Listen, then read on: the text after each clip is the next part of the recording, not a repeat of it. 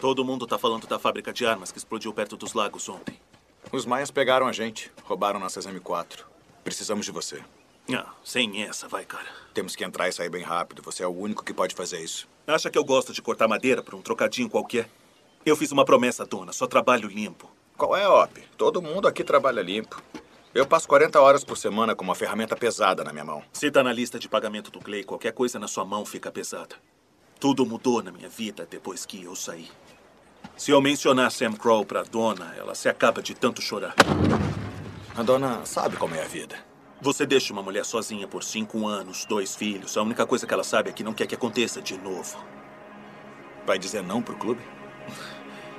Me avisa quando for a hora.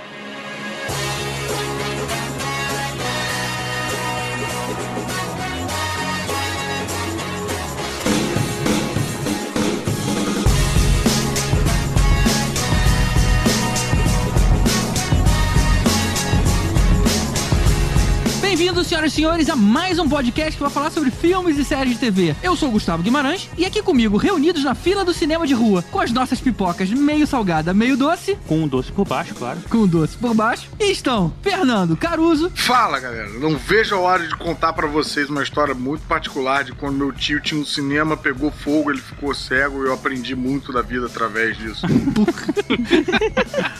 e já vi que essa história vai ser boa. Pode até virar um filme, inclusive. Na verdade, essa história do Cine Paradiso não é minha, mas eu achei que todo mundo fosse pegar a referência. Contava pelo menos com Elvis pra isso. Tibério Velasquez, Eu tava pensando aqui numa história antiga, mas eu não quero me queimar falando de um filme que eu fui ver no cinema que eu esqueci que tinha uma garota do meu lado e eu esqueci de namorar com ela e fiquei vendo um filme que o filme era divertido. Been there, done that. Aí eu ia ver, ih, tu tá aqui? Foi mal. Elvésio Parente, É, É a vingança dos nerds. Hoje é o dia. Hoje é o dia. essa música ela fica gasta hoje, né? Musiquinha em todas as vezes. A gente tá pensando em trocar o nome do episódio de filmes que mudaram a minha vida pra Petrópolis 1982. Cara, ele falou a mesma coisa que eu ia falar junto, assim. Eu ia falar. Você começou a falar, eu falei. Quase isso, quase. E quase. com ela, a rainha da porra toda, Nádia Lírio. Eu fiquei pensando na dificuldade que o Elvis deve ter tido de escolher um filme que tenha mudado a vida dele, considerando que ele tem, tipo, desde a época do cinema mudo, né? Assim, voltar atrás. Ele aprendeu a falar com o cinema. Nádia, porra, chegou com o pé na porta, caralho. Eu achei que ela fosse falar, considerando que ele tem tantas histórias É. de tantos filmes que mudaram a vida Eu dele. também achei que ela ia falar bem de mim, mas tudo bem. Caraca. Tu- tua batata tá assando, tá? Ah, Elvis, você sabe que eu te sacaneio, mas é do fundo do coração. Do fundo do coração, um grande filme. Eu ia citar ele. E o tema de hoje revela como um filme ou uma série influenciou as nossas vidas. Tipo, se a gente nunca tivesse tido contato com aquela obra, hoje a gente podia ser pessoas completamente diferentes. Então se preparem, porque o subtítulo desse episódio deveria ser Senta que lá vem história. Já voltamos.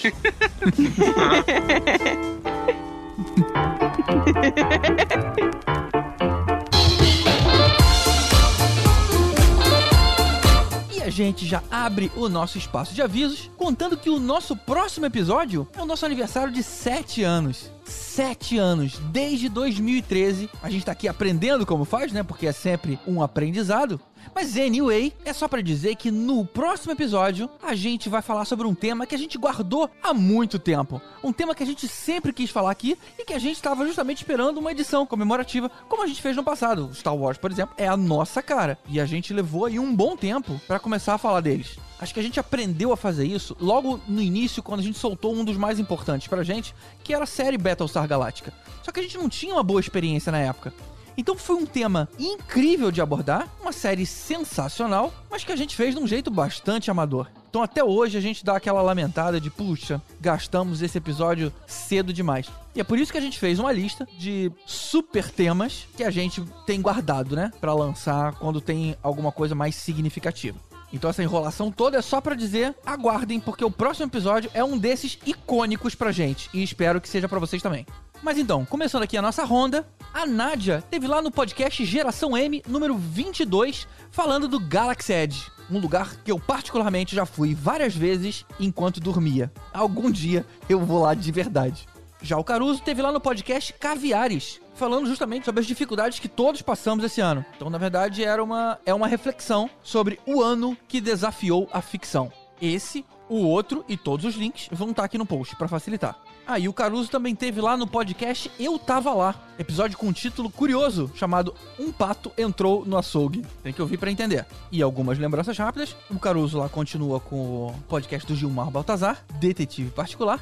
A gente colocou no link aqui também uma participação que a Mariana Cabral, digníssima esposa do Caruso e que já teve aqui no nosso podcast várias vezes, ela tava no Zorra dessa semana fazendo uma paródia aí da Paola Carosella que tá muito legal. E para aquelas pessoas que se empolgaram aqui com o Sons of Anarchy, eu já tive lá no Coachcast um tempo atrás falando sobre essa série. Então também tá aqui no post as partes 1 e 2 para quem quiser saber um pouquinho mais. Beleza? Vamos então aos agradecimentos daqueles que bancam esse podcast. A todo mundo que foi lá no Padrim e deu a sua contribuição, que é o que mantém esse projeto de pé até hoje. Então, muito obrigado a todos eles, especialmente aos nossos iodas: Mário Rocha, Sérgio Salvador, Marcelo Petego, Carolina Lindoso Nietzsche, Draco, Marcel Melo, Rodrigo Alves, Carlos Melão, Igor Brenner, Fábio Matos, Alexandre Bom, Diogo Porto, Daniel Amaro, Eduardo Starling, Leandro Fonseca, Renato Arcanjo, Ricardo Pires Ferreira, Carlos Augusto Martins, Camila Gildo, Marcos Especa, Marcelo Leal, Uziel Gomes e Renato Veiga, aos Super Saiyajins Ricardo Caldas, J. Santos, Wagner Bastos, Marcelo Parreira, Túlio Ribeiro, José Alexandre Hatz e Luan Ferreira,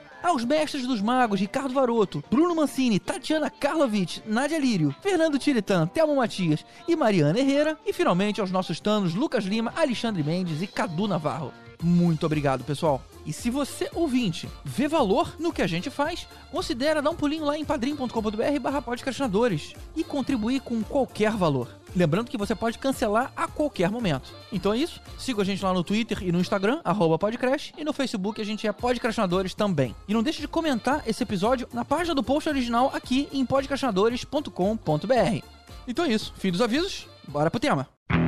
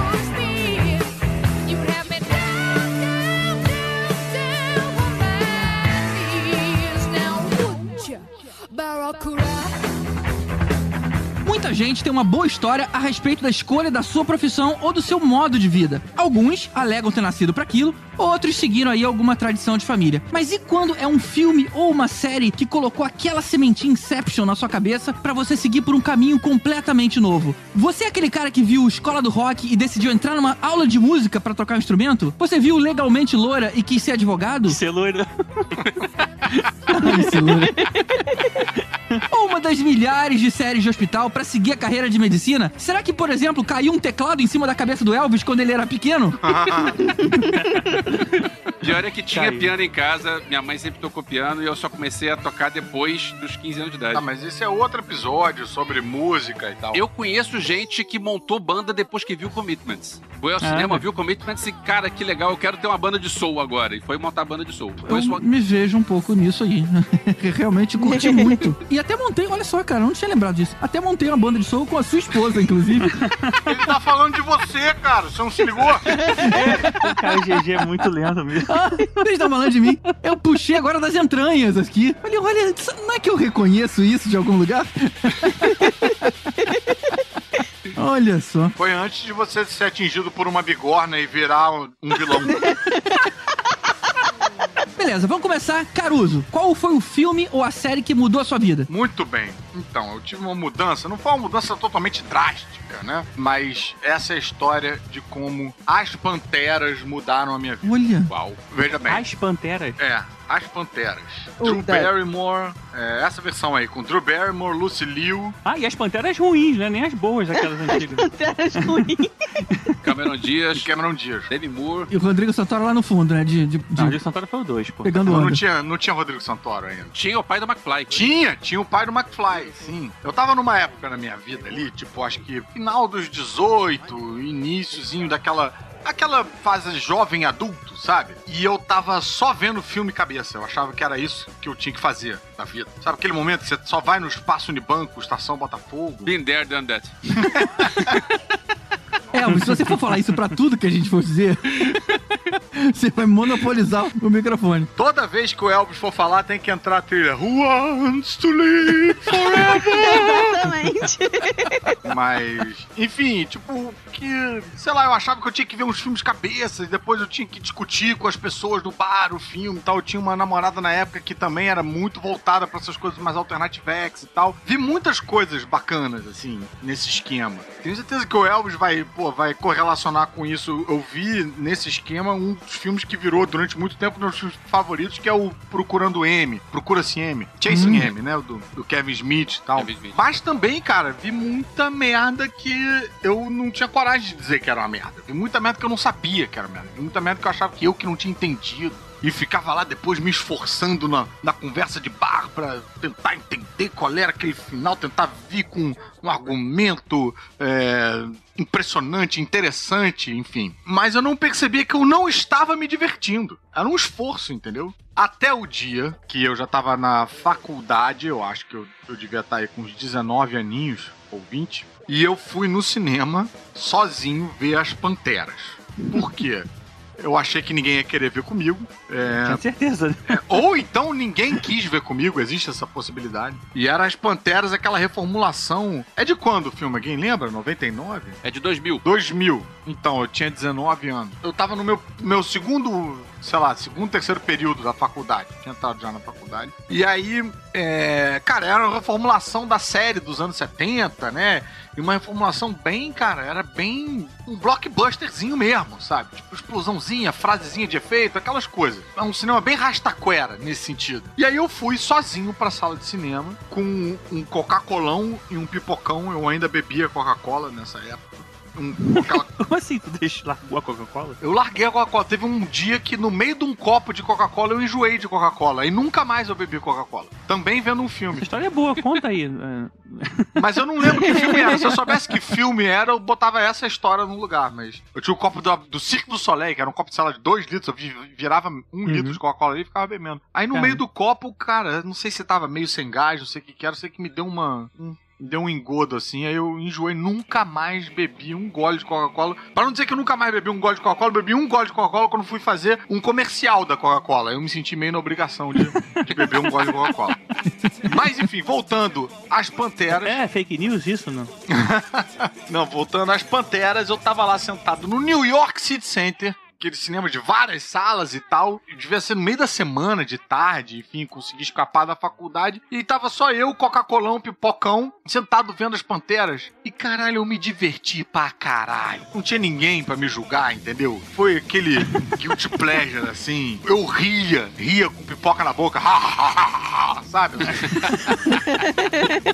Não tinha ninguém, não tinha ninguém, era só eu. E aí, cara, eu, eu, eu saí feliz do cinema. Eu falei, cara, é disso que eu gosto. Eu gosto de blockbuster, eu gosto de, um- de uma diversão superficial, sim. Aí Eu- você eu abriu quero- uma locadora de, de blockbuster.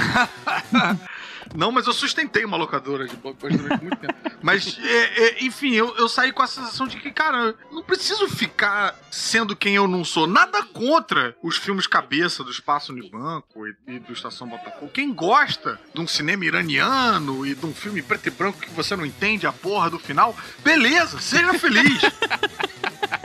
Mas o lance é que eu não estava sendo sincero comigo. E aí foi nesse momento que eu meio que saí do armário para as panteras, entendeu? E, e aceitei a minha pipoquice. E a partir daí eu comecei a, a ser mais sincero na hora de procurar os filmes que eu queria ver, de ver um trailer e falar. Cara, até hoje eu falo isso. Nossa, isso deve ser muito ruim, quero ver. Sabe?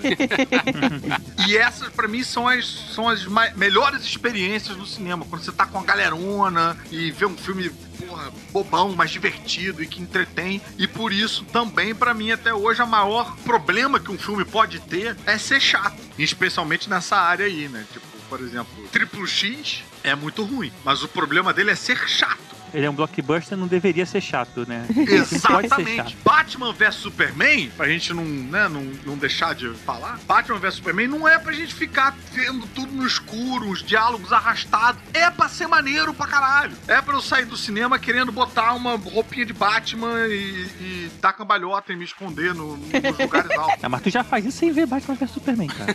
tu faz isso na televisão. Mas um- quando eu vejo Batman vs Superman e ele me tira essa Ah. vontade de fazer isso, ele me tira essa vontade de viver, eu fico muito de viver.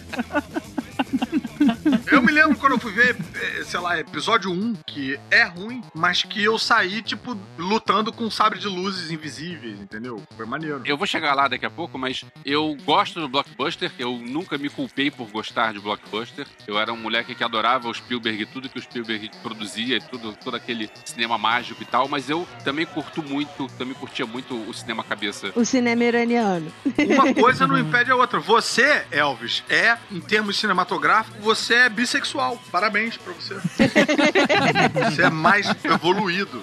E, e essa foi a mudança que esse filme causou em mim. Fez uma mudança, eu acho que no meu gosto cinematográfico. Entendeu? Eu passei a, admirar mais essas grandes produções e, e reconhecer quando esse filme tosco era bem feito e entretia e tal. E mudou nas minhas escolhas na hora de ir pro cinema. Eu deixei um pouco pra trás. Um pouco eu tô com vergonha de admitir isso, porque o Elvis acabou de falar que gosta de ver filme iraniano. Mas eu deixei totalmente pra trás.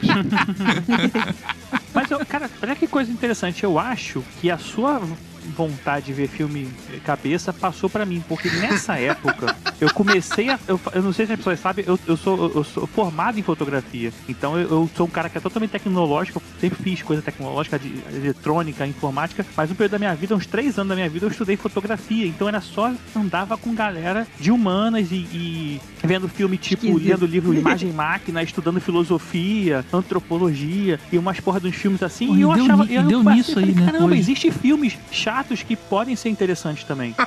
então acho que a gente trocou um pouco da, de coisa aí, né? Mas se manteve ou você enjoou também? Vo- vo- Você pegou o lugar dele na cota, né? É. Ou você um dia tava tomando uma Coca-Cola e cansou de filme. cansou de filme chato? Uma vez eu tava tomando Sprite e falei, não, agora eu vou tomar Coca-Cola. Pepsi. Eu tava tomando Pepsi e falei, não, agora eu vou tomar Coca-Cola. Vai ver toda vez que você deixa de gostar de alguma coisa, é o exato momento que outra pessoa passou a gostar de alguma coisa. né? É, olha só, cara. É, uma, é ser estudado. É um efeito borboleta. Tá aí, tá aí. A se pensar.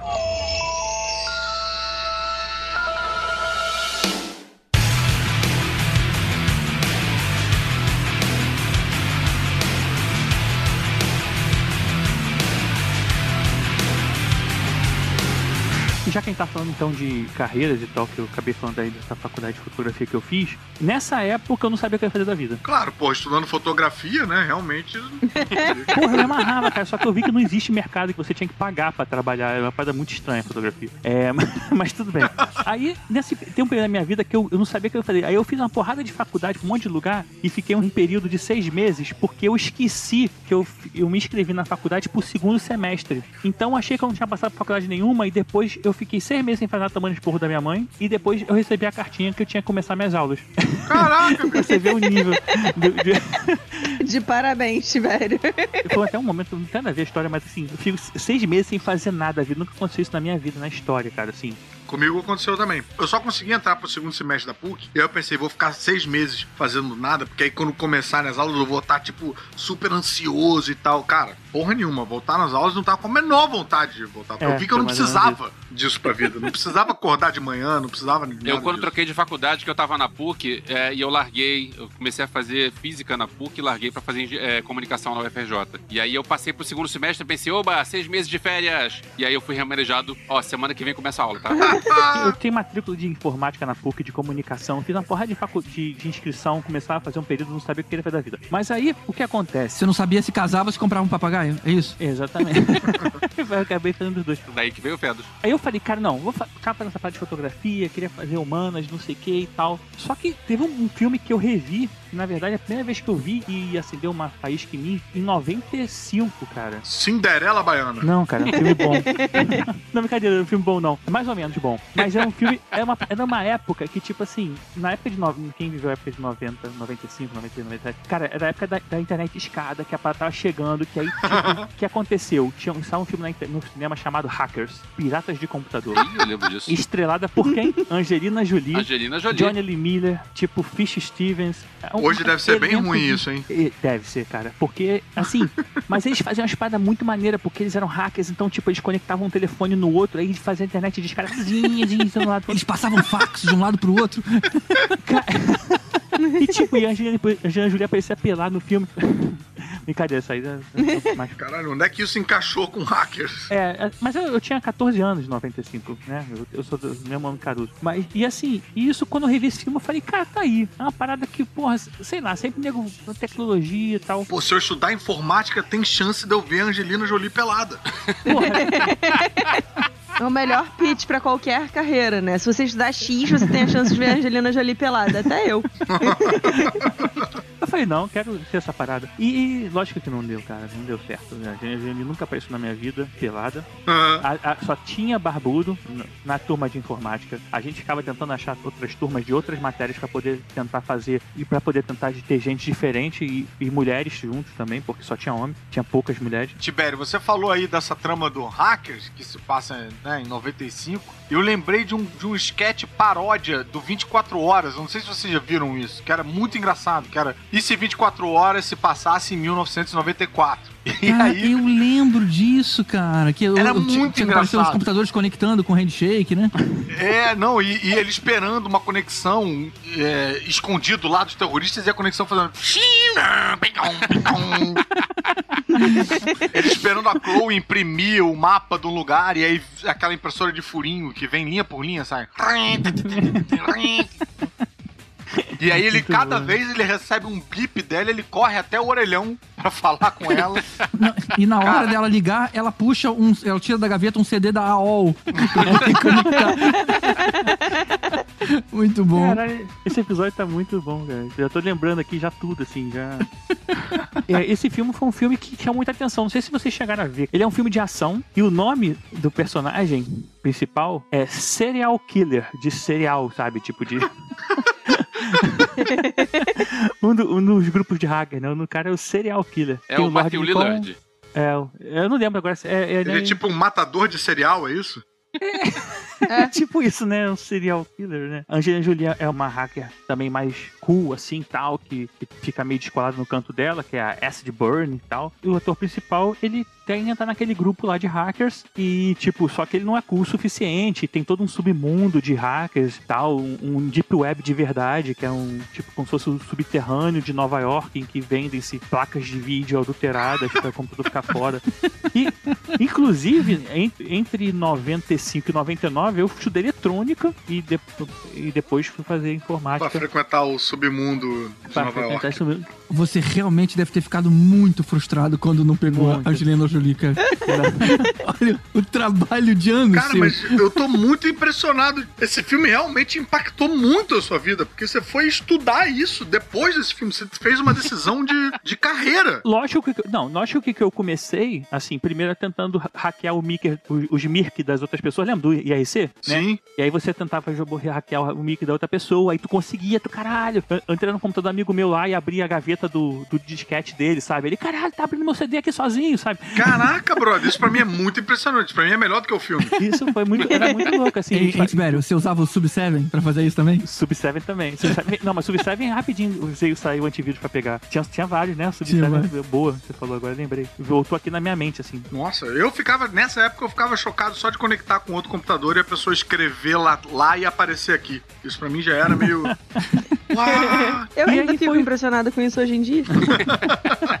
Na verdade, assim, tudo isso que eu falei agora e o fato de que eu tava precisando de dinheiro em informática era uma coisa que eu consegui emprego rápido foi um dos motivos de eu começar a fazer informática. Elvis, eu tenho uma missão pra você. Fale. Tibério viu esse filme em 95. Se você puxar aí quais outros lançamentos que existiram em 95, ao longo desse episódio, a gente pode ver que outras carreiras o Tibério poderia ter seguido Eu, se ele eu tivesse posso- entrado em outra sala. Entendeu? Eu posso dizer um outro. Tu sabe aquela, a fase inicial que eu falei que eu fui no cinema e esqueci que tava com outra pessoa, assim, que eu tava ligado ao filme? Foi também no mesmo ano. Sabe qual era o filme? Mortal Kombat. Caraca, bicho. Olha aí. Um lutador. Esse, esse filme estreou no Brasil em maio de 96. Agora Ah, o Tibério vai contar que ele fez alguma arte marcial. eu podia estar arrancando Krav Maga. cabeças, qual é? Tipo, Mas Dei uma pesquisada aqui de filmes que saíram na mesma época. O Tibério podia ter sido uma patricinha de Beverly Hills. Ele podia ter se perdido dentro do Jumanji. Ele podia ser o Batman. caralho, tudo melhor opção. Pô, e seria, e seria o Batman ruim. É o Batman do Val Kilmer, não é? Faz biquinho aí. Porra, ia ser Batman de peitinho, show. Mas, cara, em algum lugar tem uma outra realidade onde o, o Tibério é um desenvolvedor de jogos de tabuleiro. Porque ele viu o Jumanji. Eu achei que você ia dizer que em algum lugar em- tem uma realidade em que o Tibério é o Batman e o Batman, na verdade, é o Charada, que fica fazendo trocadilho e não sei o quê, Porra, boa sorte pra essa realidade. Eu né? ia falar, na verdade, que eu, eu comecei a ver, é, na época também, filmes da Pantera Cor-de-Rosa e resolvi ser comediante, como eu sou engraçado até hoje. Mas antes... Porra, você tinha que ter decidido ser detetive, cara. Não, mas é interessante, Ou cara, assim, entrar em zoológicos com balde de tinta. É, não vou dizer que hackers, assim, foi, foi direta influência, tipo assim, ah, vou fazer informática por causa disso. Mas, cara, foi muito. é, eu comecei a muito a mexer com essas paradas, principalmente nessa época aí do Sub-7. Cara, lembrou muito bem, bicho. Fiquei até com saudade agora, vou ter que ficar pesquisando essa porra. Tentar ver se É... desiste. Ô, Vess, eu vou te mandar um EXE aí, executa pra mim, por favor, cara, não é nada não. Fie, por favor. É uma foto. É uma foto. Vou te mandar um screensaver com SCR, né? Pra você rodar. É a Angelina Jolie É, pelada. a gente- Você. Angelina Jolie pelada ponto exe. Quem é que cai? né?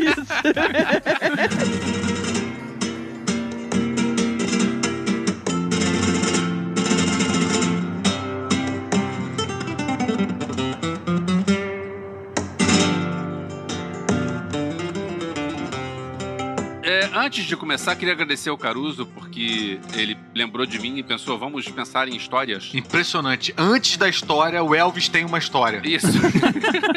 Eu tava lá pensando nessa história em, em Petrópolis, mas aí. Assim, muitos filmes mudaram minha vida, muitos filmes marcantes e tal, mas aí o meu problema era outro, era achar algum que eu não falei aqui, porque eu já falei de muitos filmes aqui, já falei da Pequena Loja dos Horrores, falei de Flash Gordon, Quase Famosa, A Feira do Rock, de Aluguel, Rock of Ages, Star Wars 7, mas então eu consegui lembrar de um filme que é importante e que é simbólico. E é inédito. Em sete anos de podcast, a gente. Acho que a gente nunca citou esse filme. Acho que eu nunca- vocês não citaram, com certeza, e eu acho que eu nunca citei esse filme. Olha. Então nós vamos pros comerciais e já já a gente volta com ele.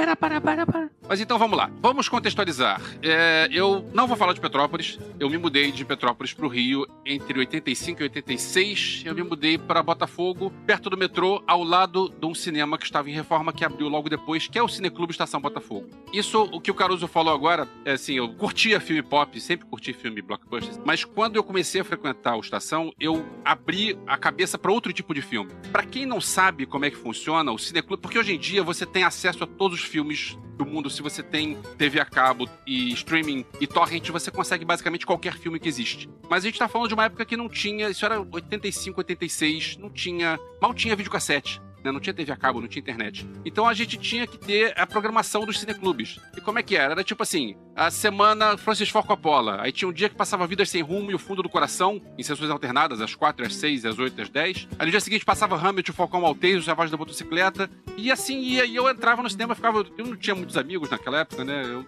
tinha Ah. 15, 16 anos. Eu ficava no cinema direto. Então, semana Você tava seguinte. sempre contando história e tal. Os teus amigos tu arrancava a cabeça deles pra poder ver mais tempo pra fazer. Semana Natácia Kinski, aí um dia passava a marca da Pantera, infielmente tua, no dia seguinte passava Paris, Texas, Hotel New, New Hampshire. Caralho, bro, tu lembra a programação? Não, eu, tô, eu tô lembrando de alguns filmes que eu vi, não tô lembrando qual era o horário. Eu já me perdi muito no que o Elvis tá Não, contando. Cara, a história do Elvésio parece uma página da revista Monet. É, É uma barça de, tipo, todas as- todos os filmes que já aconteceram, assim, tô chocado. O filme mesmo é que é importante, a gente não sabe. Ele tá falando de outros filmes. É porque vocês não deixam, vocês ficam me interrompendo. Ô, ô, ô, Elvis, você falou de não ter. Na época de não ter videocassete, cara. Eu lembro da sensação de como era mágica a invenção do videocassete. De você. Um, ter algo pra você assistir fora da hora da programação e você pausar as paradas era uma coisa de louco. Você botar em câmera lenta, você fazer de trás pra frente. Eu me lembro de ficar vendo o Indiana Jones saindo, não era nem o Indiana Jones, acho que era o Crocodilo Dandy, saindo da água e ficando seco. E eu achava impressionante isso. Tu sabe uma coisa que eu achava maneira? Quando tu dava pause e não ficava com risquinho, você conseguia congelar a imagem, parecia uma foto. Caralho, eu consegui pausar É. e ficou tranquilo. Olha só, era raro isso. Voltando, não tinha cinema iraniano aqui no Brasil nessa época, mas eu conheci Godard, Pasolini, Fellini. Não sei se nem tinha Irã, né, nessa. Nem sei se... E nessa época eu fiquei fã do Luiz Buñuel e finalmente vamos chegar ao filme que eu vou falar, que é Esse Obscuro Objeto do Desejo. Cacetada, Buñuel, Elvis. Olha Buñuel. só, Eu cara. não sei nem falar Ah, o nome merda, dele. cara. Eu vou precisar sair desse episódio e assistir as Panteras. Buñuel era um surrealista. Ele, inclusive, fez um curta com Salvador Dali, um cão andaluz. Porra, horroroso que o cara passa uma navalha na bola do olho. Passa a navalha no olho. Puta que me Isso. É, pariu, meu velho. Deus, cara. Ai, E é um troço que você vê é completamente tosco, porque é completamente outro. É, Não, não é, um tosco olho não, cara.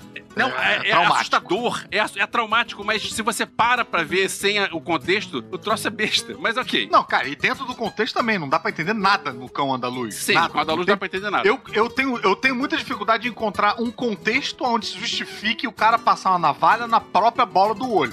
O cão andaluz não se esforçou em procurar esse. Agora você falou bem do olho, né? É, mas o, esse Obscuro Objeto do Desejo tem história, tá? Tem, eu vi outros filmes dele, tem o, o Anjo Exterminador, o Estranho Caminho de Santiago, o Descrédito da Burguesia, ele, depois ele fez filmes que tinham... é, continuava surrealista, mas tinha um porquê. Eu só quero dizer aqui que o Salvador Dali era uma farsa, ele não era surrealista. Ponto. Continua aí falando. Denúncia! É, bom, aí tem que ver, eu não tô falando do Salvador Dali, tô falando do Buñuel. Mas, Não, mas está na Dali ali, Wikipédia né? que ele é seu realista. Se tá na internet, então é verdade. Aham. Mas então, o Esse Obscuro Objeto do Desejo é o seguinte, é um cara de meia idade que tá entrando num trem e tem uma jovem que vem falar com ele e ele joga um balde d'água na cabeça dela e o trem vai embora. E as pessoas que estavam no trem, Pera, cara. Pera aí. as pessoas que Você estavam tem que no dar trem... pausa pra gente rir, cara. Isso não É pode. porque assim, a partir daí o Elvis começou a jogar baldes na cabeça das pessoas. Não, bro, isso pra mim é uma, é, um- é uma premissa de filme do Groucho Marx, cara. Isso, Exatamente. tipo, o Charlie Chaplin já fez isso, sei lá, sabe? As pessoas do- da cabine do trem vão perguntar, mas por que isso? Buñuel lançou o desafio do balde de gelo. É.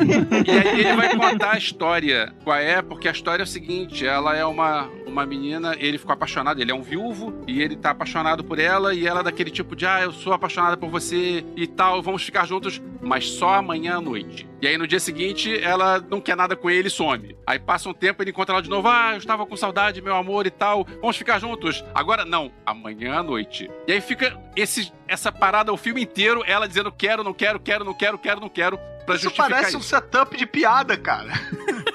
e aí o papagaio sempre dizia, só amanhã à noite. E aí, o que é bizarro nesse filme, e aí vem o lado surrealista, é que o cara é interpretado pelo Fernando Rey e a mulher é interpretada pela Carole Bouquet. Nando Reis? Não, Fernando Rey. Ei, E a mulher é interpretada pela Carole Bouquet e pela Angela Molina. Aí você pensa, peraí, são Ah. duas atrizes em épocas diferentes? Não. São duas atrizes em personalidades diferentes? Não. Tem uma cena que é uma, tem uma cena que é outra. Dane-se. Eu, hein? É tipo peça de fim de ano do Buñuel. Elvis, eu tô muito confusa, sério.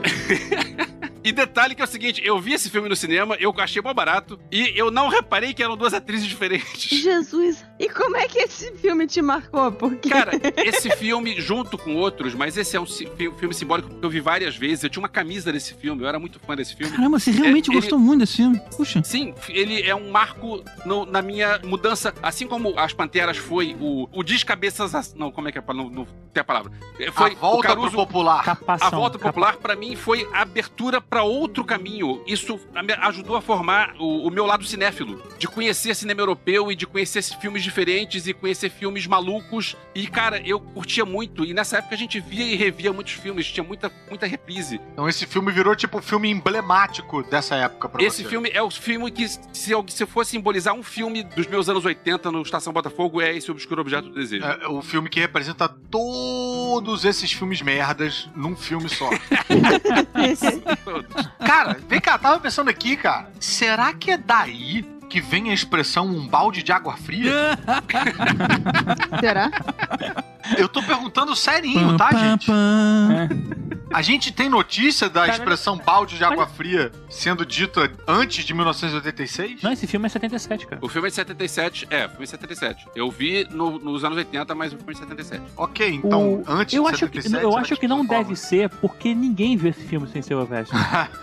Então não teria como Tá, espalhar tem essa um notícia, entendeu? Não, e também é uma gíria meio que só aqui, né? Ninguém fala, tipo, porra, cara, ah, eu tentei sair com a mulher e it was a bucket of cold water. Não existe essa expressão em outra língua. Eu acho que isso tem mais a ver com o cara tá doidão, aí você bota ele embaixo do chuveiro e joga um balde na cabeça dele pra ele poder acordar. Acho que tá mais nesse sentido do que esse filme que houvesse aí qualquer. Isso que você falou não faz sentido, porque você botou o cara no chuveiro, você vai jogar um balde d'água nele, ele já tá no chuveiro.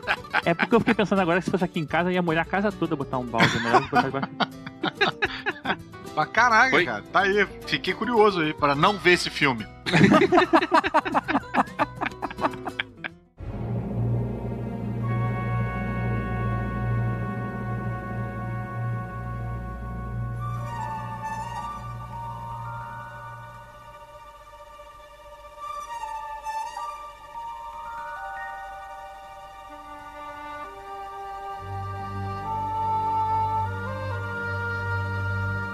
Quando a gente começou a pensar nesse tema, eu pensei em falar sobre o Estranho Mundo de Jack, que é um filme que eu Olha! assisti muito pequena a primeira vez e me deu um trauma desgraçado, assim, tipo, eu vi com 5 Tipo anos, sei lá, e eu, aham, eu pedi pros meus pais tirarem na cena de abertura, porque me deu uma paura daquele monte de monstro e tal, não sei o quê. E eu pedi pra eles tirarem. E aí anos depois eu fui reassistir e eu me apaixonei pelo filme, é é um dos meus filmes favoritos até hoje e tal. Só que aí eu pensei melhor e tem um outro produto que é muito mais importante na minha vida e que se eu parar pra pensar, assim, muito de quem eu sou hoje em dia, da vida que eu tenho hoje em dia, decorre da existência desse produto. Ok, antes um parêntese só pra gente deixar bem claro que a Nádia roubou claramente aí, falando, eu ia contar uma história, aí contou uma história, mas não vou contar essa história e vou contar outra história.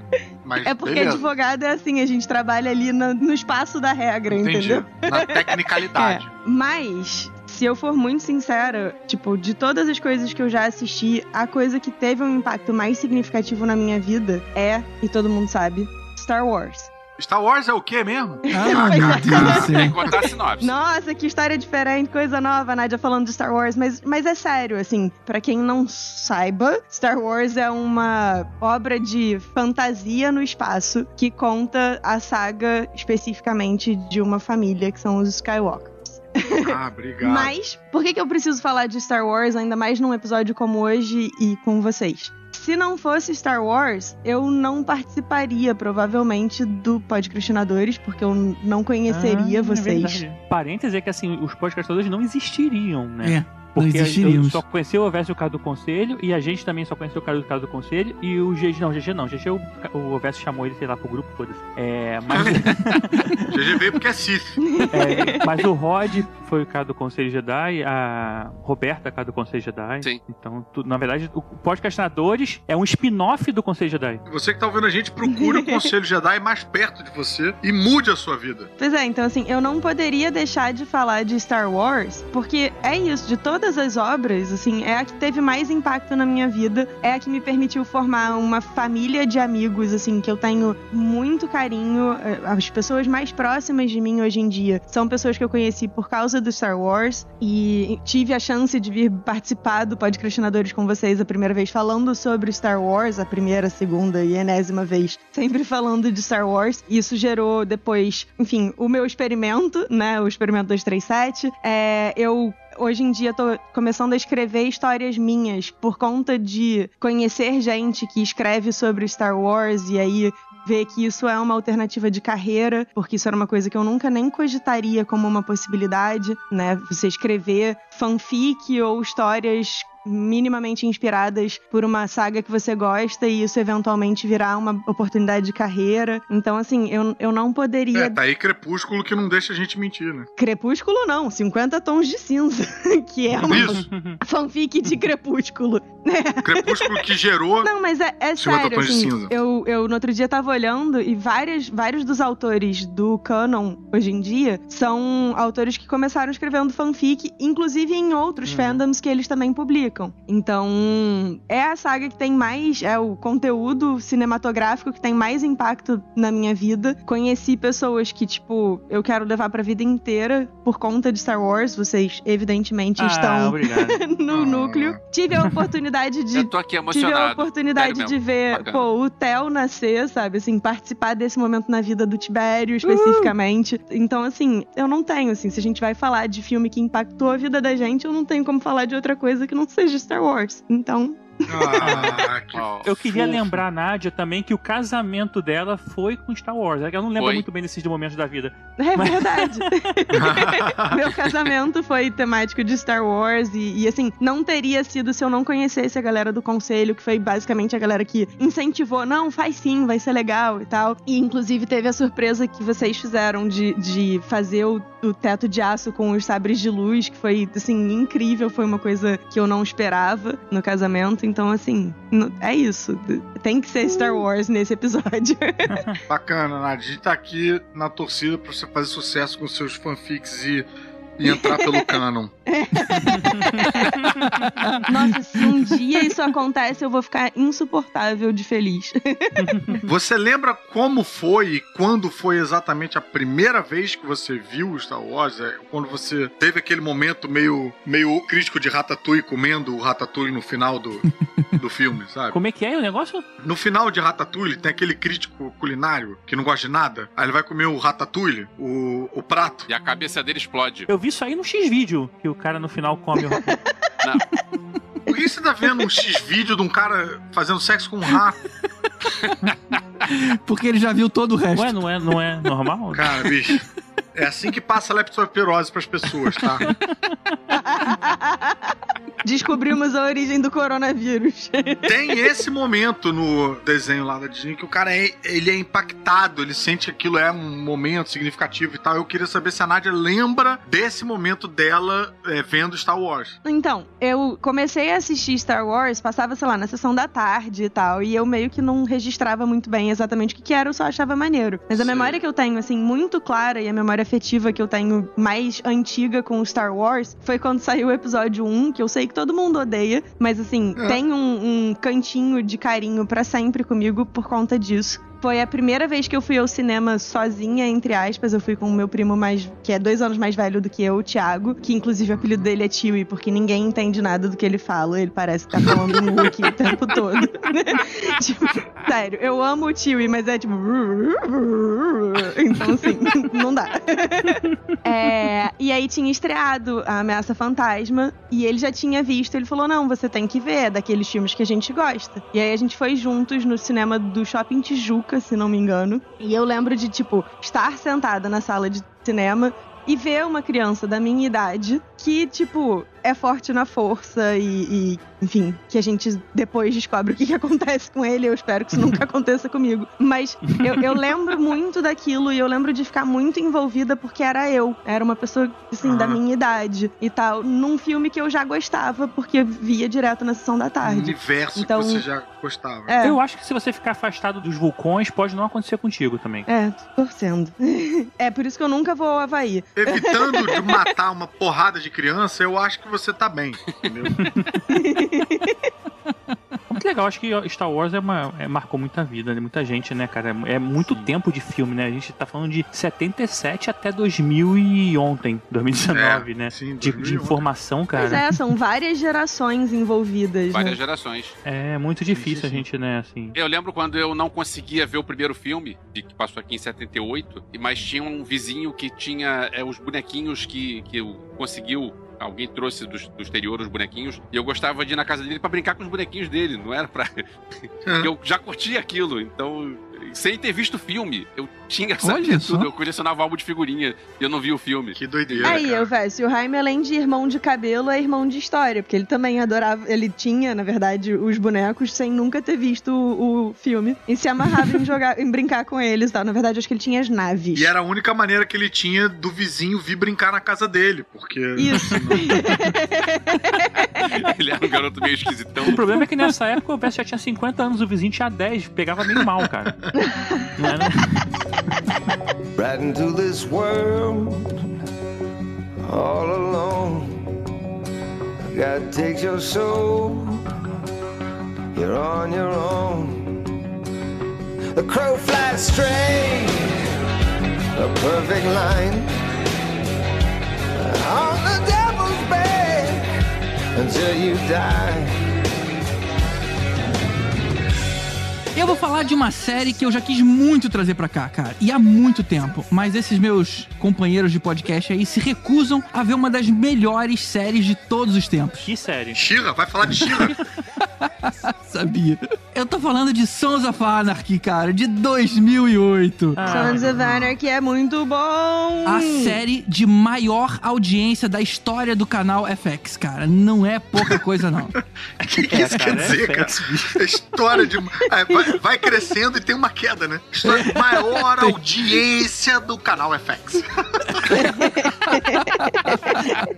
maior audiência do canal Brasil. Pô, aí não dá, né? E que tá na Prime Video, se alguém se animar. Tava na Netflix, mas aí teve aquela briga lá com a Cara, Fox. eu botei na minha lista, depois que você falou, eu botei na minha lista, mas aí ele saiu, né? Filhos da Anarquia, né? Mas no, no Prime Video tá lá, vocês podem ver, cara. Tá sem dúvida na minha lista pessoal de top 5 melhores séries. Prime Video é, é a É Amazon. Amazon, é Amazon. E é uma série que já teve muita gente famosa, sabe? Teve, bom, os principais, né? É o Charlie Hanna, o Ron Perlman, né? E a Kate Segal. Ainda tem a Maggie Sif, lá, lá de Billions, né? Uma mulher do chicote. A série foi tão bacana que teve muita gente que pediu pra participar. O Marilyn Manson, por exemplo, tinha um personagem esporádico na série. Já teve temporada com o Danny Trejo, já teve com a Courtney Love, já teve... Até o Stephen King atuou na série. Ele era... Sabe aquele... O Harvey Keitel em Pulp Fiction? Aquele cara que é chamado pra limpar a cena do crime? I'm e, tipo, dar sumido.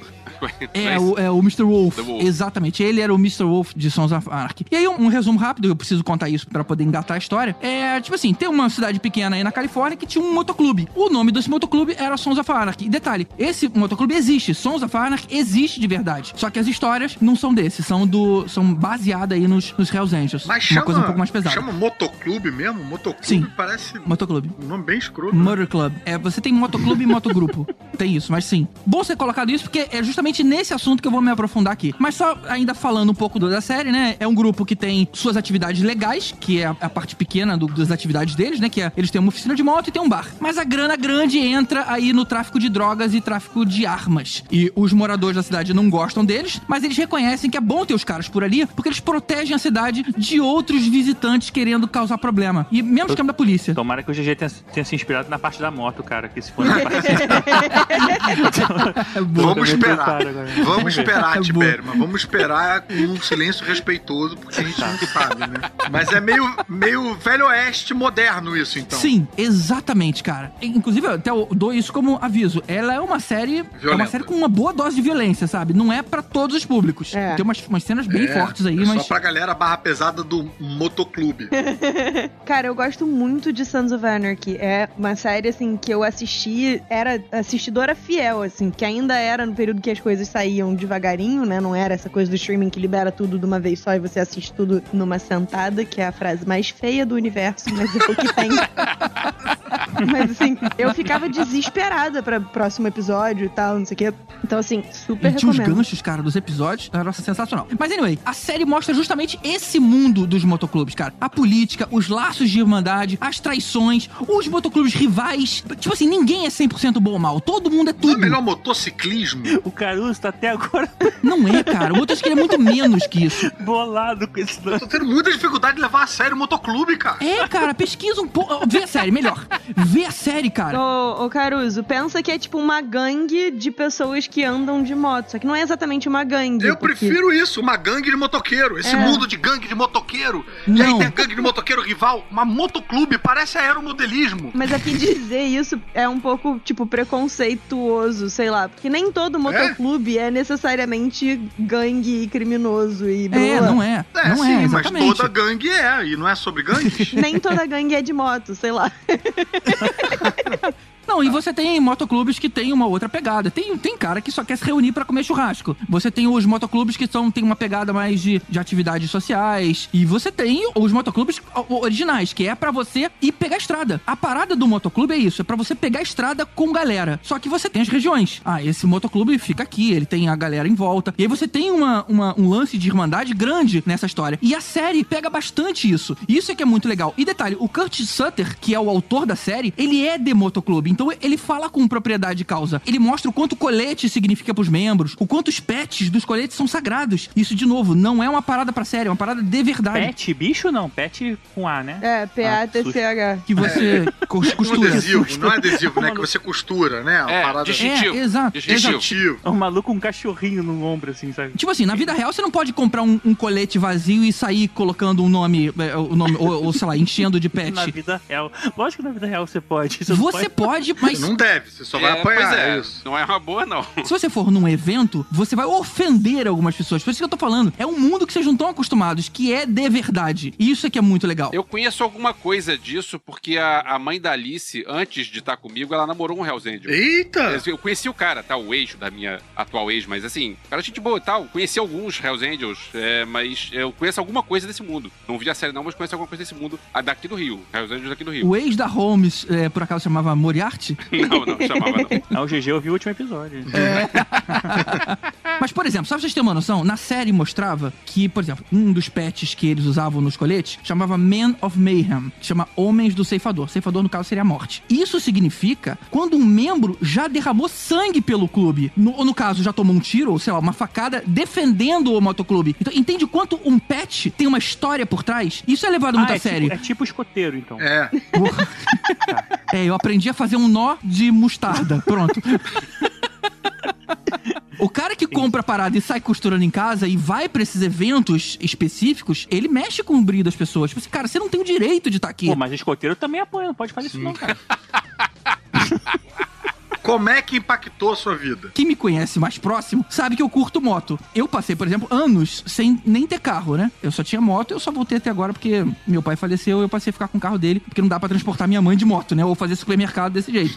Mas sempre curti moto. E a minha moto era uma moto vagabundinha, sabe? Era tipo uma imitação bem mal feita de Harley. É, só pra quem conhece, era tipo uma Kazinski. É uma moto material de má qualidade, passava mais tempo na oficina do que na rua. Ela era uma moto ruim, eu não tinha segurança de viajar com ela. E foi por causa da série que eu voltei a ficar com vontade de pegar a estrada. E eu falo, voltei é porque só porque eu tinha vontade. Porque eu nunca fiz isso com aquela moto. Eu queria moto pra fazer isso, mas acabava só andando dentro da estrada, dentro da cidade. A série me trouxe de novo aquela vontade de pegar a estrada com a moto. Que é o grande barato, né? Na verdade. Não você ficar dentro da cidade. E aí, beleza, comprei uma moto. É, o que dá uma outra história bacana. Como foi que eu comprei a minha moto, mas isso aí deixa pra um outro dia. Inclusive, a sua moto é bonita pra caceta, hein, GG? Pô, cara, e ela, eu fui mexendo pra chegar aqui. Isso é o legal da, da, da Harley, Pronto, né? juntou os dois do motoclube agora, a gente vai ficar excluído. Ah, olha só, eu tive que ouvir o Elvésio listar uma enciclopédia inteira de filme que eu nunca ouvi falar, De entendeu? filme, Então, né? assim, Porra. Não, pior não é isso. Pior que quando eu contar na minha história lá que eu falava de informática, quando eu comecei a trabalhar, um dos meus padrinhos de casamento era um cara que trabalhava comigo e ele falava disso o tempo todo, porque ele pegava a moto e ia até a Argentina, depois voltava e até o. A, Porra, isso- o isso é muito maneiro. Até a. Argentina? Isso é muito maneiro de fazer, E, cara. tipo, Pô. ele falava muito, cara, e eu já, já não aguento mais papo, GG, vambora.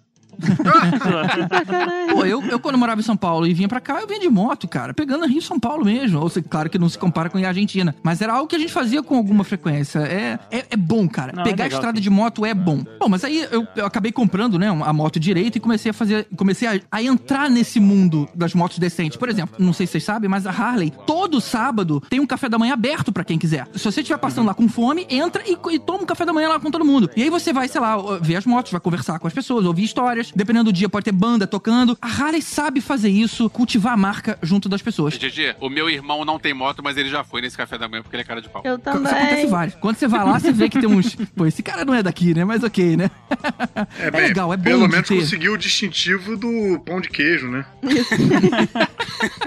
Mas esse foi o lance da série. Ela me levou, porque moto eu já gostava. Ela só me incentivou a comprar uma moto. Mas a série me levou pra dentro desse mundo de motoclube, cara. Isso é mais do que um grupo de amigos. Isso que eu, eu não- talvez não consiga fazer vocês entenderem aqui. São pessoas que dividem os mesmos valores. Porque, tipo assim, o motoclube não é que nem provavelmente o Caruso tá pensando. Não é que nem você chegar na sede, assinar um formulário, pegar um colete e pronto, eu sou daqui. Não é, cara. É meio que um namoro. Você não pode pegar a menina pelo cabelo e dar um beijo. Você tem que conversar, você tem que ver se tem química. É tipo o Conselho Jedi, então. Só que com gente mais bonita, provavelmente. Conselho Jedi tem uma galera sinistra. Ó, inclua-me fora dessa. É, se vocês não ligam pra gente barbudona, barriguda. Mas no motoclube também é assim, cara. Os caras têm que gostar de você. E detalhe, você tem que se identificar, né, com o estilo do motoclube. Porque foi o que eu falei. Tem gente que tá interessado mais em, em fazer churrasco. Tem uma galera que não. Pô, o cara é mais feito pra pegar a estrada. E tem umas regras estranhas de motoclube pra motoclube. Tem motoclube que exige que você tenha uma moto acima de X cilindradas, por exemplo. Dane-se, cada um faz aí a sua, o teu jeito de, de admitir alguém ou não. Como é que faz pra entrar no motoclube desse? Então, como eu falei, né? Cada um tem a sua regra. O- Geralmente o cara que tá interessado, ele fica tipo uns seis meses com um escudinho pequeno na frente que mostra só que ele tem a intenção de pertencer àquele meio. Só a intenção. Aí ele tem que provar que roda com a moto. Tipo, tem que ir em evento, tem que frequentar a sede, tem que pegar a estrada. O cara tem que estar junto da galera. Depois, passado esses seis meses, se o conselho ali achar que o sujeito mereceu, aí ele vira o Prospect, que é o nome que a, a Nádia deve lembrar aí da série. Que são tipo os estagiários. Aí ele ganha um colete quase vazio, só com um escudo temporado, que o pessoal chama de meio escudo. É um escudo com desenho incompleto. E aí, cara, ele vai ficar mais um ano nessa. Se ele tiver conseguido o respeito e o reconhecimento de outras pessoas dentro e fora do motoclube, aí sim ele pode ter o escudo completo e passa a ser um membro, só que começando de baixo. Então, ou seja, só pra você ter noção, leva tipo uns 5 anos pro cara ser considerado membro oficial daquele motoclube e, sei lá, representar o, o motoclube em outros lugares. Tem uma longa estrada aí pela história sem fazer o trocadilho, por isso que você simplesmente. Não é tão fácil. Se você simplesmente coloca o nome do, do, do motoclube no, no seu colete e chega novo, né, num lugar, os caras falam, porra, não, cara, você não tem que estar aqui. Você não- você- tira minhas cores, tira meu símbolo. Você não merece ter isso aqui. Mas, GG, é fácil se você criar o seu motoclube. É, é, porra, GG, então mole. Você pode criar o seu motoclube, desde que ela tenha uma história, né? Se você se é um motoclube. Porque o lance é. é, os motoclubes meio se Pode conhecem. na clube. Pode Clube. Motocrastinadores, pô. É, por exemplo. Tu acha que é fácil entrar aqui? A Nádia tá de estágio quanto tempo aí? pra entrar? Ela é meio escudo. Pô, eu agora já tenho até do, a fotinho Já lá no escudo. Quem Somos. Meio escudo. Sou prospect. Mas olha só, como eu falo que os, os motoclubes meio que se conhecem, por exemplo, se você quer fazer uma viagem grande, você entra em contato com os, os motoclubes, sei lá, do caminho que você vai passar e os caras te acolhem, te É, ajudam isso com é o que você precisar. E a pessoa ali, é- ela não é mais, tipo assim, não é mais o Elvis. Eles estão recebendo o Podcastina Biker, sei lá, o nome do, do motoclube que o cara tá representando. Então por isso que é uma responsabilidade grande. Se o Elvis cria um problema lá como visitante, ele cria um incidente na história dos dois. E isso vai se perpetuar quando tiver encontro grande, quando tiver evento. É uma responsabilidade grande pra você ter na- nas mãos, tá? Por isso que você demora pra ponto de conseguir representar o lugar onde você Entendi. está. Senão você coloca muita coisa em, em, em Eu, eu questionamento. sei como é que é um pouco disso, porque eu já lutei jiu-jitsu e negócio de ficar usando faixa de outra cor só pra falar que não sabe lutar é uma merda. Porque na hora que pede pra provar. Porra, excelente exemplo, merda. cara. Excelente exemplo. Saiu pronto. Evento lá, vou de faixa preta. Por que você tá usando essa faixa, né? E com o símbolo da academia. Puta merda. E aí você tem, tipo, as hierarquias ali dentro, cara. Por exemplo, uma outra coisa que a série mostrava que eu não conhecia. Você não entrou por quê no, no motoclube? É, no meu caso, eu, o, o grupo que eu mais me identifiquei lá, eu conheci os caras virtualmente, né? Procurando e tudo mais. E tinha uma galera muito legal, se chama Ui Bastardos, lá de São Paulo. Pô, os caras tinham um podcast também. Cara, um grupo animadão, sabe? Que marcava viagem. Tipo aquela galera que podia ser amigo próximo. Só que no fim das contas eu acabei não me associando, embora eu já conhecesse o pessoal, porque eu sabia que a qualquer momento eu ia ter que mudar de volta pro Rio, né? Por questões profissionais. E foi o que acabou acontecendo. Uma pena. Mas, tipo assim, eu já tava meio que envolvido ali com a galera. Só faltou mesmo, tipo assim, gente, alguém me convida pra isso aqui? Porque também não pode ser eu pedir, né? Eu tenho que dar a entender que eu quero. Aí alguém me, me convida ou não. Mas, por exemplo, só pra vocês terem uma noção, você tem uma hierarquia ali dentro. A série mostra. Porque é fácil imaginar que tem um presidente, que tem um vice-presidente, que tem um diretor financeiro. Isso imagina-se. Mas, por exemplo, a série mostrava um cara que se chama Sargento de Armas. Esse, por exemplo, é um dos caras mais importantes. Ele é o guardião do estatuto lá do, do motoclube, então ele, ele cobra que todo mundo siga as regras, mas ele é o cara que cuida da segurança da rede. Tipo assim, vai que, né, tem armas na sede, ele, é- ele é o dono da chave, que libera acesso. Mas isso não acontece, é, é mais incomum. Só que ele é o cara, olha o, o papel do sujeito, ele é o cara que se tiver um confronto aonde o grupo tiver, ele é o cara que vai fazer o planejamento e vai garantir que todo mundo vai seguir o cara sem questionar. Então, por exemplo, digamos que, sei lá, tenha tido uma confusão, é, o cara bateu no Tibério, sabe? Se eu sou o sargento de armas, Uou, uou, uou, uou. Tibério acabou de dizer que ele sabe lutar, cara. Não, ninguém ia bater nele assim. Não, mentira, eu não falei isso não. Falei que eu comprei de outra coisa. Tibério chamou todo mundo pra mão. Chamou, que eu vi.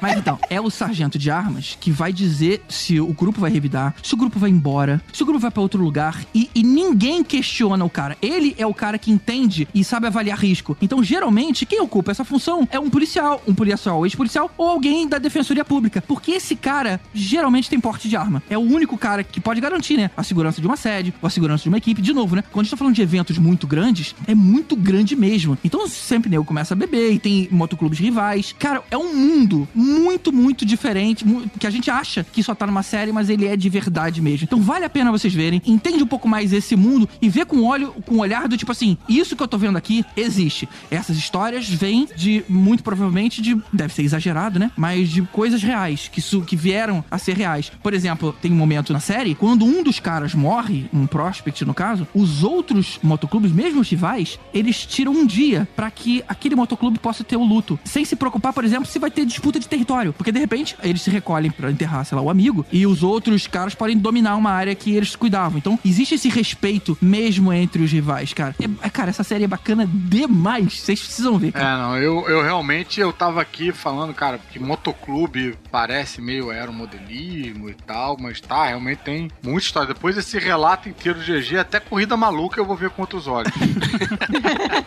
Engraçado que eu achava que motoclube é quando eu tava meio clube assim, eu falava pra minha esposa, motoclube. Ah, não, Mas não. mas Essa que, é clube? Como é que a pessoa fica meio clube? Eu só queria contar uma piada boa, cara. Caralho. Assim, normalmente as piadas têm duplo sentido. Essa não teve nem meio sentido. Eu só não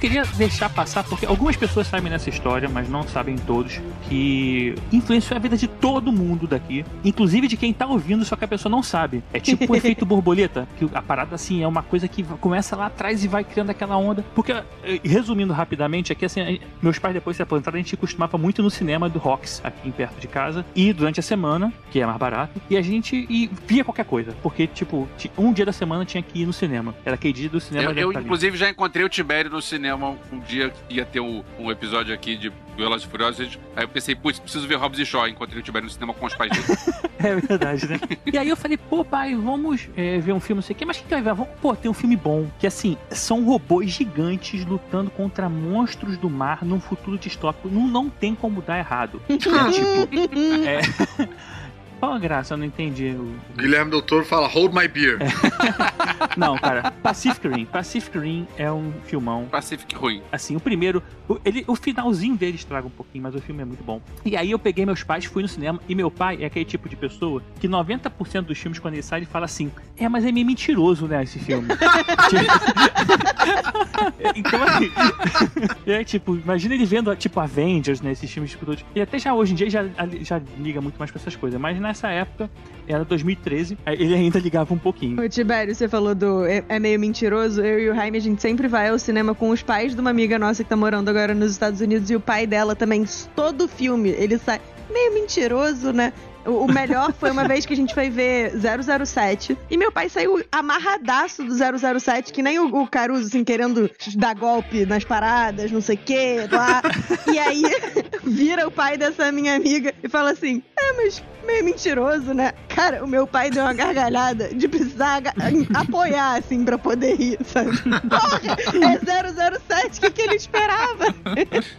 Mas Pacific Rim não, Pacific Rim é, cal- é calcado na verdade. Exato, Então, super realista. gente tava eu na fila do cinema lá pra poder ah, com meus pais entrar, né? Na época ainda você tinha que. Tinha, acho que tinha lugar marcado, se eu não me engano, mas a gente vai entrar. E aí, porra, eu olho meu telefone, três ligações de Elvésio. Falei, caralho, que que Elvésio tá me ligando essa hora? Aí eu falei, porra, eu vou atender, né? Deve ser uma coisa urgente. O que, que foi, Elvésio? Cadê tu, cara? Falei, tô aqui no cinema com meus pais pra ver Pacific Rim. Estamos aqui te esperando pra gravar os podcastinadores. O piloto. Primeiro pode crash. E assim, o nosso episódio de hoje era pra ter sido semana passada, e eu, assim como o anterior, como o anterior, como o anterior, como o anterior. E todo o podcastinadores ele é atrasado em uma semana, porque eu fui ver Pacific Rim com meus pais. E você tá ouvindo esse episódio hoje, uma semana antes do nosso aniversário, porque eu fui ver Pacific Rim com meus pais. Esse filme é tão ruim que é um atraso de vida pra todo mundo em uma semana.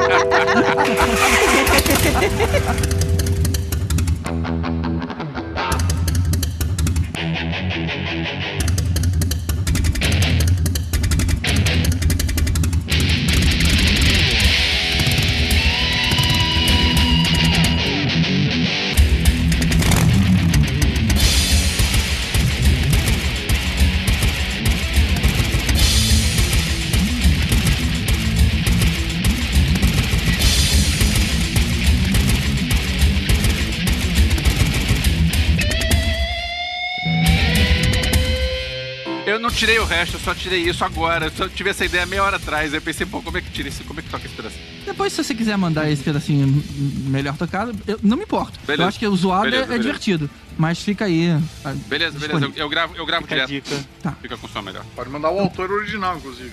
Pode, mas é melhor eu tocando, né? ah, né, não.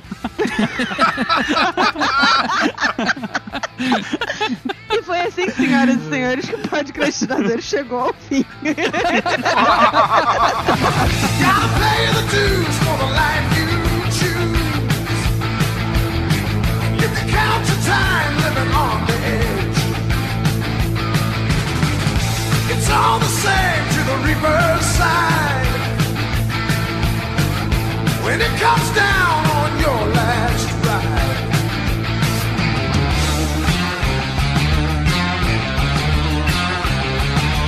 The last ride. Taking your chances on an inside straight.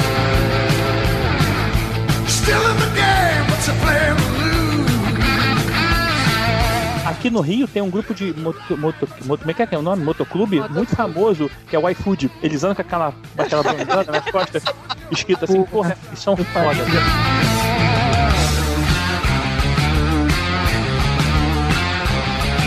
On your last ride.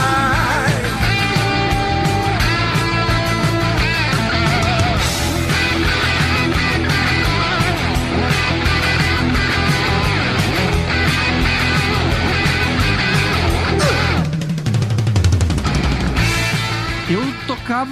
Não, eu ia fazer uma piada horrorosa, É, eu, eu não vou caraca, fazer eu ela. também ia fazer Eu não essa, vou fazer ela. Não vou. Não me recuso. Ah, gente, depois do filme de peteca, tá valendo qualquer coisa. Você viu o filme de peteca e resolveu ser petequeiro?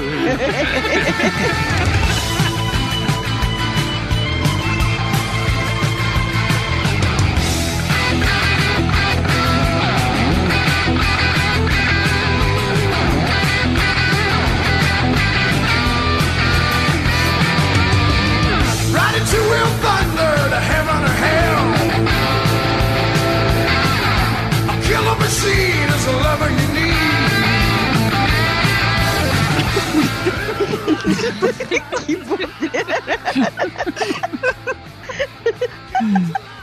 Hoje vai ser mais um episódio da Nádia Fumada. A cobra Nádia vai Segurando as pontas.